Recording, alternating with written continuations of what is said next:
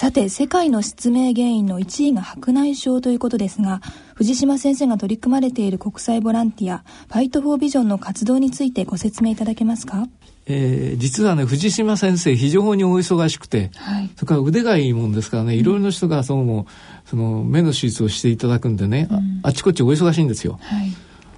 ただね、その、私、藤島先生にお話受けたまろうってことで、あの、プロデューサーの方と話決めてたんですけど、なかなか捕まんないって言うんですね。で、外国行ってたって言うんですよ。で、どこ行ったんだって、まあ先生ちょっとお話してくださいよ。そうですね。あの、9月の時大変、あの、連絡いただいたのに失礼いたしました。あの、イインドネシアのですね、はい、えまあ、ジャカルタから飛行機でまた2時間半ぐらい行ったところのですね、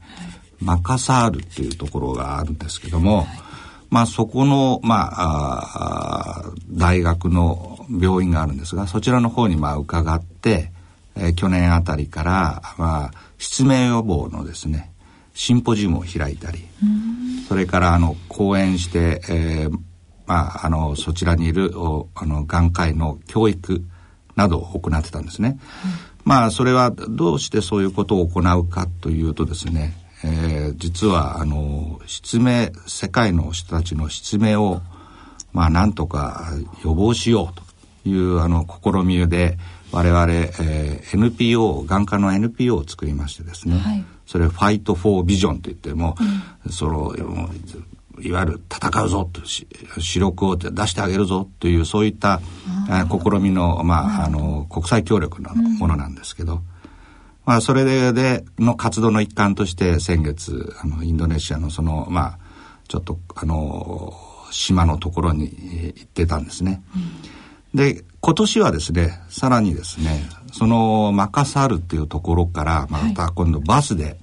7時間ぐらいどこどこで走ってたところの真珠っていうですね、まあ、えー、地方の、まあ、町というか村というかそういったところに行って、うん、まあ白内障の手術をするということで、えー、今までのいわゆるシンポジウム参加、うん、それからあに加えて今度は手術行為とかが向こうで、まあ、手術を何とかして、えー、患者さんを、まあ、助けてあげると。それからまたその後でですね、今度帰ってきて、現地のお医者さんに白内障の技術指導を行うという、そういう3本立てで今年行ったので、ちょっと留守にしていた次第です。まあ、あの、藤島先生、最後にあの、えっ、ー、と、低開開発国のですね、うん、子供さんのその目の問題を非常に心配されて NPO 法人を作って、はい、今理事長やってるんですね。えー、で、ほとんど毎年ぐらい行ってるんでしょ？そうです。ね。だから大体あの、えっ、ー、と、6月から9月ぐらいまで捕まらないこと多いんですね、結構。まあ、あの、夏場は夏休みをいただいておるので、そういうのもありますけど。どのぐらいの期間行ってらっしゃるんですか？はい大体やっぱり病院を留守にするっていうのはまあ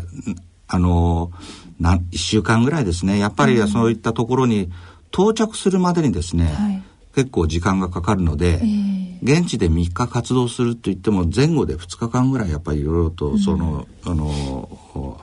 到着してまた帰ってくるのが必要なので、うん、またそれで1週間を超えるとなるとやっぱ大学勤務してますので、まあ日本でも患者さんがいらっしゃるので、うん、なかなか難しいということから、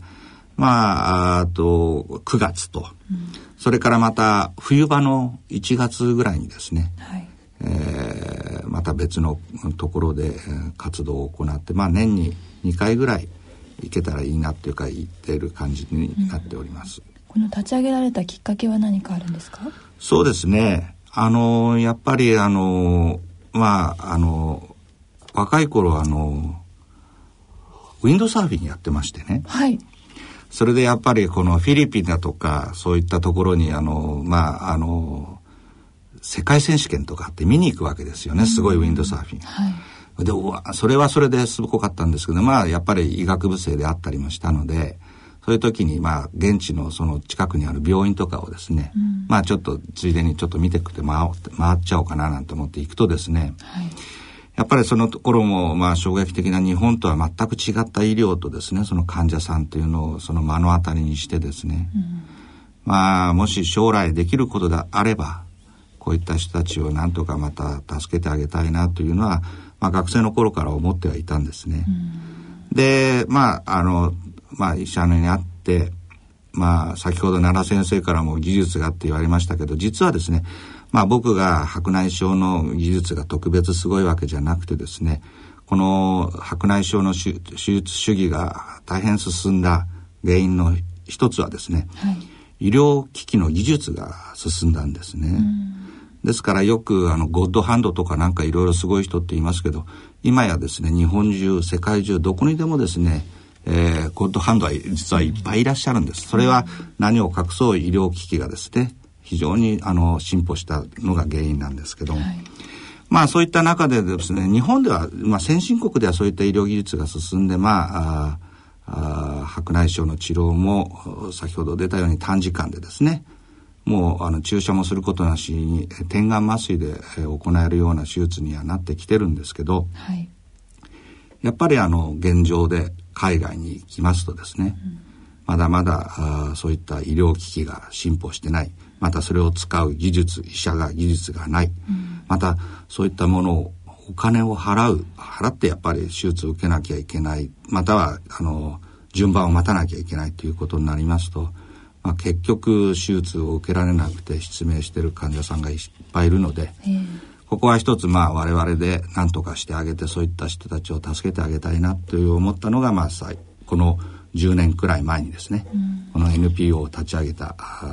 まあ、理由ですね、うん、どうして NPO を立ち上げたかっていうとやっぱりその仲間がいて、はい、一緒に行かない行って、それからそこに協力してくれる人がいて一緒にまあやらないとなかなかこういう事業ってできませんので、まあ、個人ではできなかったので、はい、そういったファイト・フォー・ビジョンっていうのを立ち上げて今やらせていただいております。なるほど。いや本当にねあの藤島先生の行動力は大したもんだと思うんですけど、はい、あの実は私もね藤島先生があのえっ、ー、と、足利赤十字病院の眼科部長にいた時ね、はい、私もカンボジア行ったんですよ。カンボジアまだポルポトがいる頃に。はい。で、たまたまそのね、あの、足利日赤は英語喋れる人が結構多いからって、本社の人がね、急にあの、ある赤十字病院の若い先生がね、あの、二国間協議、つまり、そのこの、そこの国と赤十字との協約でね、うん、あの、医者を出すということになって、決まってたんですがね、あの、たまたまその時にその、えっ、と、平津さんと高田さんという日本人二人がね、はい、殉職しちゃったんですね。ポルポトに撃たれて。えー、だから急に誰も行かなくなっちゃって、で、本社が、あの、私のところに来ましてね、あんたのとこはその、英語喋れるのが結構いるようだから、誰か出してくれないかって言ったから、私はね、あの、ある先生二人をね、呼んで行ってくれるかって二つ返事で行ってくれるって言うんですよ。うん、で、本社にもう、あの、二週間後だったんですけど、帰っていいよって言った。で、翌朝ね、その二人がやってきましてね、行くって言いましたけどね、家帰ったらね、母親が行っちゃダメだっつったと。うん、もう一人はね、言い名付けがね、あの、行ったらね、あ縁談をないものすると脅かされたって言うんですよ。こ、う、れ、ん、で困っちゃった。じゃあ私が行きますよ、つったら、大体その委員長が出てくるのはね乱暴だって言うんです。でも乱暴だの承知で僕はもうあの委員長家業っていうのはもう本当に大変なんでね嫌になってたんですよね。だからこれはねちょうどいい塩梅だと思って行きますよって言っちゃったんです。で行ったまだあのポルポトがいましたからどこまで行っちゃいけないとかね、うん、例のあのアンコールファット、えー、ぜひ見たかったんです。があっちは行っちゃいけないって言うんですよ。えー あの、3ヶ月行くつ予定だったんだけど、委員長が3ヶ月いなくなるってのはけしからんから、1ヶ月割れしろってたまたまその、あの私のね、内科に変わったのが2人いたもんですから、その先生頼んだら行ってくれるって言うんですね。そ、うん、れで、あの、じゃあ1ヶ月ずつ分かれて、あの、分担していくことになったっつったら、でもその、委員長が3、あの、1ヶ月もいないっていうのはちょっと問題だから、というのは、赤十字とはね、あの、なんか事件が起こった時ね、救援隊を出さなくちゃうんです。うん、救援隊は院長の命令出すんですよ。だからちょうど藤島先生がいらっしゃった時に、御巣鷹山で飛行機事故があったんですね。そうですね。その時もね、うちで参考班出した。うん、それから、あの、まあ、変な話だけど、国交のない国にね、飛行機が不時着したりなんかした時ね、あの国では出せないんですね。なるほど。だけど赤十字で出せるんです。まあそういうことを言うと怒られるかもしれませんけど北朝鮮に飛行機が不時着したらね、えー、あの日本の飛行機は出せないんですよ。だけど赤十字のあれだったら出せるんです。そういう時はもう、あの、なかなか出ていけない林長が早速行こうと思っているような私ですから。院長自ら行ってしまうということですね。いや、それで本社でね、文句言われたんですけどね、院長がいなくなるとけからんと。はい。だけど、まあ、系統が。いや、院長っていうのはね、外へ出れないんですよ。だから、本当に院長やってる、まあ、事実副院長の頃から比べて20年ぐらい一度も外国行けなかった。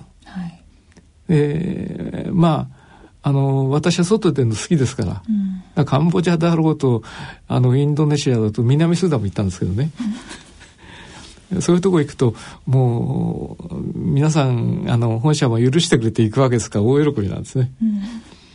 まあ、でも、藤島先生はね、はい、そういうのご自分でおやりになってから大したもんだと思うんですね。で、ね、今年のノーベル賞が、うん、あの、大村先生でしょ？大村先生は、あの、アフリカの子供たちの失明を救ったってことで、でね、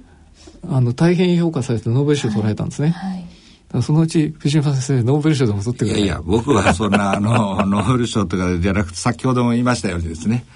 まあ今のあの我々の日本の社会の中ではこれ持ってる医療をですね。その一部をできるだけまああのあちらの方に持ってってですね。まあ向こうにはないものなのででも逆にこちらからその技術をとを持っていけば失明してる人が見えるようになるのでまあ、あのそんなノーベル賞のような大それた研究とは全く違いますけど、まあ、そこにいる患者さんが失明しているのがやっぱりあの目が見えるようになるとですねもう家族一同みんなで喜んでるシーンを見ちゃうとですね、うん、これまたもうあの来年も行こうかなというそういうことになっちゃうんですねカンボジアあたりも行ったんでしょはい。カンボジアも行きました、はいやっぱりあの、先生が行かれたカンボジアの頃は、まあもちろん危ないところでしたでしょうけど、まあだいぶあの安全にはなっていましたけど、やっぱりベトナムから入ったんですけども、はい、やっぱりベトナムとは国力の差がもう歴然としておりまして、まあ医療環境もだいだいぶ劣悪なような状況でした。うん、私が行った時はね、看護師さんが全くいなかったんです。というのは看護師さんというのはあの、あのベトあカンボジアっていうのはフランスの植民地だったでしょ、えーそれでフランス語をあのある程度知ってるわけですよ。それでポル・ポトはねポル・ポト政権だった時はあの外国のね情報を知ってるものは全部ね殺しちゃったわけです。うん、だから看護師さんぜ全部殺されちゃったんですよ。医者はねあのうまく逃げたんですね。でも半分ぐらい殺されたんですけどね。で誰もいないから行ってくれってことで行ったらまあすごいとこで。まあ随分良くなったって話でそういうカンボジアもねあの藤島先生言ってくださったんで本当に敬意を表してるんですけども、まあ。その現地の患者さんの状況というのはどのようにしてそうなんですね。やっぱりあのあちらの方にですねやっぱり現地のカウンターパートナーがおりまして、はい、まあやっぱりこういう患者さんがこれぐらいいますと、うん、そういう情報をもとにですねこれぐらいやってくださいませんかっていうことでまあ我々としてもそこに行って、まあ、医療を施そうと思うんですけど、はい、まあ結局向こうに行くにしても、まあ医療環境、例えば手術、白内障の手術は顕微鏡とかが必要なんですね、どうしてもですね。はい、ところがやっぱりカンボジアとか、まあ暖かいところに行きますとどうしても湿気があって、うん、えー、顕微鏡などはもうカビちゃってて、うんまあ、なかなか見えない状況になってるんですね。そういう中でもその顕微鏡をなんとか使って手術しなきゃいけないので、まあ大変なまあ、度胸が必要なんですけどもね。はい、まあ、それいうので、えー、まあ、向こうに行ってやるんですが、まあ、あの、聞いておられる方の、まあ、多くはですね、白内障というとですね、まあ、日本では、それこそ奈良先生もそうでしたけど、例えば運転してる時にちょっと見にくくなるとか、うん、それからやっぱりあの、テレビを見てて字幕が見え見えにくくなるとかですね。まあ、ある程度視力が落ちてそれが不便で、うん、まあ、じゃあ手術しましょうか、はい、白内障だと診断されて手術しましょうかということになるんですが、うん、あ先月のその真珠っていうところもですね、はい、我々が到着した時にはですねまあ1日しか手術の日がないのにですね、うん、到着したら300人も患者さんがいるっていうわけですよね。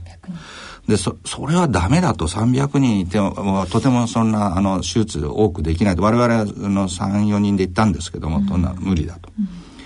で、まあ、現地のお医者さんも4人いたんですけど、まあ、現地のお医者さんは、あ2日間やる。我々1日間、まあ、見るという形で行ったんですけど、まあ、それにしても300はダメなので、うん、じゃあ、あの、0.1でですね、はい、0.1見えない人の患者さんにしてくださいって言ったら、じゃあ、後でまた計算してきたら、うんそしたらまた120何人がまあ0.1見えない。うん、120何人もこれはちょっと無理じゃないかということで、うん、じゃあ今度0.06っていうね、うん、あの、よく学校検診なんかの時5メートルで視力検査しますよね。あれをちょっと2、3歩前に出てってですね。す0.1が見えないと。そう、はい、それよりももっと見えない人たちに0.06にしましょうと言ったら、あちょうど60何人ぐらいになった。じゃあその人たちをやりましょうということイコールですね、結局は失明しちゃってるんですね、白内障で。ですからもうあの手術台に来る時もですねもうあのこう手探りでですねもう見え見えなくてこれ手術台をこう触ってですね手術台にこう乗っかるような患者さんばっかりなんですね。でもまあそれはあのカンボジアでもそれからそういったあの途上国ではどこでも一緒なんですけどあのそういったところでまあ手術をするとですねまあ翌日の今度喜び方は半端ないわけです。今度逆には失明から視力の世界に帰ってくるわけで。ああの患者様はと例えば家族が全員は来るような状況でも非常に仲がいいあのあの家族構成をしてますのでそこで翌日眼帯を取った時にですね自分の孫を見て自分の孫だと分かんなくてこんなに大きくなったとびっくりしてもう、まあ、家族中がニコニコ喜んでね、その後でまあ握手をしてくるその手の触り方はもう本当にこうなんていうかね本当に感謝の意味が込められててあのこう手を触ってくるのをやられちゃうとですね、こっちももうジーンときてですねいいことやったなという気に気になるのでまたじゃあ行こうかなっていう そういうことになっちゃうんですね。すね。まあいずれにしろあの Fight for Vision っていうのは僕は素晴らしいあの組織だと思うんですよ、うん、その親分やってるわけですから、うん、で私もね藤島先生ずいぶんお世話になったし、はい、藤島先生に惚れ込んでるもんですから、うん、 Fight for Vision のあのなんですか会員会員ですね、はい、会員になってるんですよ。で医者はねあの1年間3万円のそうですね。あの、な会費なんですよね、だけどあのやっぱり皆さんねこのラジオ聞いてる方でねやっぱりそういう国のねかわいそうな子どもたちを助け助けてやろうと、うん、それから今年のノーベル賞はアフリカのあの失明直前の子どもたちを助けたということでね、うん、あの大村先生が取ったわけですから、ね、まあぜひ先生そういう一般の人も入ってもらいましょうよ、ね、そうですねあの、ぜひですね、そういう方にですね、興味を持っていただいてですね、そういった行為にですね、まあ、あの、一緒に来ていただいてそういったのを見てですねいろいろお手伝いしていただく。例えば医療技術をしなくてもですねいろんなことできるので、まあ、そういったことで参加実際参加してもらうのも全然、うん、あの歓迎ですし。そうなんですね、はい、あのやっぱりあのその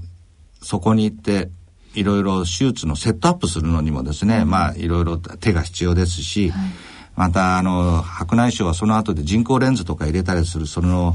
ああの選定ですとかね、うん、そういうのもこうこの患者さんにはこれですよとか言ってその手術の時にこう箱開けてこうやってあげるとかそういうのも必要なので、まあ、あのやることはたくさんあるんですよね。それからその後で点眼を渡すとか。でまあそういうことで実際にあの参加してもいいと思いますしまた、はい、また僕たちあの三助会員っていうですね。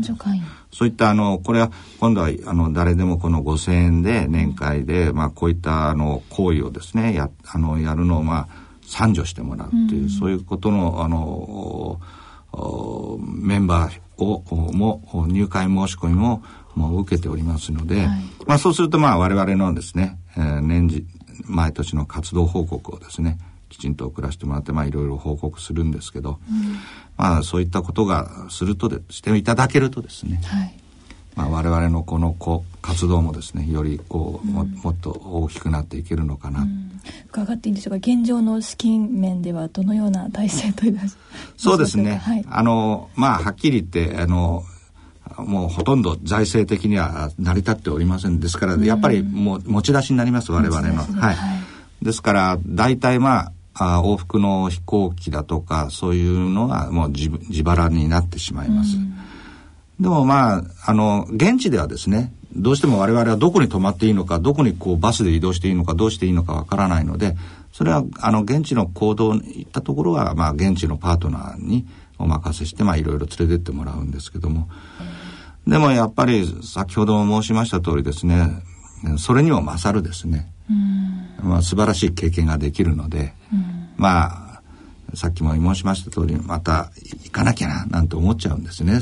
そういうなんか使命感が出てきちゃうんですね。い。や実はね慶応の医学部の眼科の先生がねそのファイトビジョンの英語を見たらあのごっそり入ってるんですよね。そうなんですね。ええ、で藤島先生は慶応から今外に出てるんですけど、うん、まあ言うならあの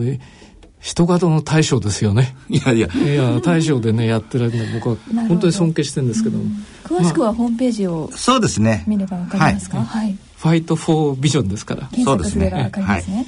はい、今回は鶴見大学歯学部附属病院眼科教授で特定非営利活動法人ファイト・フォー・ビジョン理事長の藤島博先生をお迎えしてお送りしました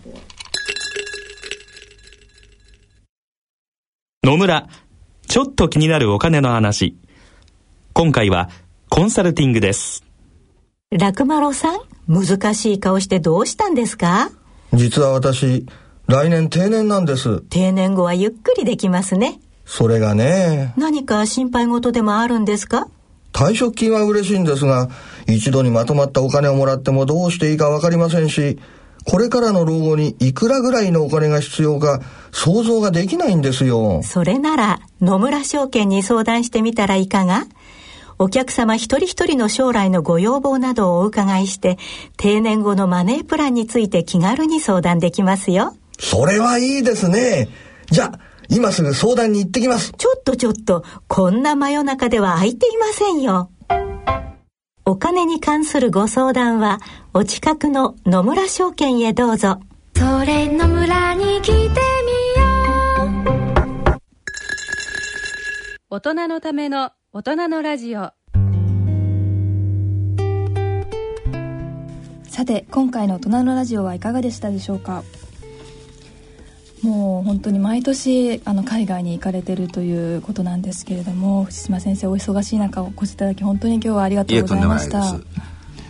いや本当にあの先生に僕は目をね手術していただいてよく見えるようになってあのボケかかったボケもね元戻っちゃったんですよ。素晴らしい。それはあの、うん、本当によく見えるようになったのと、はい、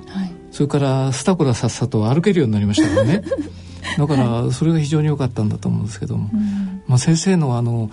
えー、理事長やってるねファイト・フォー・ビジョンって非常に私感銘したんで、はい、ぜひ皆さん方にもね協力していただきたいと思ってるんですけども。今後も活動は続けられる予定はありますか、はい、あのー、やあのー、まああの1月から2月にかけて、はい、えー、やっぱり、えーと、ベトナム方面ですかね。今はい。やっぱりどうしてもあのアジアの地域あののはで活動が多いです、うん、それからあの先月9月に行きましたそのインドネシアの活動はやはり来年も引き続き行いたいと思うのでまた9月に、うん、えー、そちらの方に行って活動したいと思います。うん、あのもしあの行ってみたいとか実際に見てみたいとか、はい、そういった方がいらっしゃったらですね、はい、ぜひご連絡いただければですね、うん、えー、一緒にあの行きたいとそんなふうに思います。1月と9月に行かれるそうですね。ちょっと早めにアクセスした方がいいでしょうか？そうですね、うん、そうしないとなかなか。直前に行かせてくれと言ってもちょっと困ってしまいますね。まああのそれでも構わないんですけど、うん、まああのやっぱりあのカウンターパートナーというか向こうの,、あの人も準備もあると思いますので、はい、やっぱり早めに行っていただければと思います、はい、あのもう一度申し上げますけどね今年のノーベル賞は、うん、あのアフリカの子どもたちの失明を防いだ人ですよね。そだから、メッツのは非常に大事ですから、うん、やっぱり藤島先生も頑張っていただいてますんで、うん、ぜひ皆さんもご協力いただけたら私自身も思ってます。はい、はい、詳細は「ファイト・フォー・ビジョン」をホームページで検索してご覧いただきますと幸いです。さて番組では疑問質問ご意見ご感想をお待ちしています。宛先はこちらまでお願いいたします。郵便の方は郵便番号105-8565ラジオ日経大人のラジオの係まで。あるいはラジオ日経大人のラジオの番組ホームページからも投稿をお待ちしています。はいそろそろお時間となってまいりました。今回お送りしましたのは私山野ひろ子と。奈良正治でお送りいたしました。それでは次回の放送まで。さようなら。さようなら。この後の大人のラジオはお時間まで大人の音楽のコーナーをお聴きいただきます今回は2014年大人のバンド大賞入賞楽曲をお聴きいただきます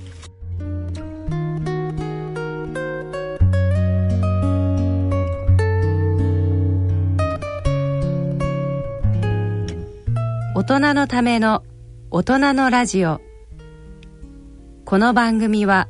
野村証券ほか各社の提供でお送りしました。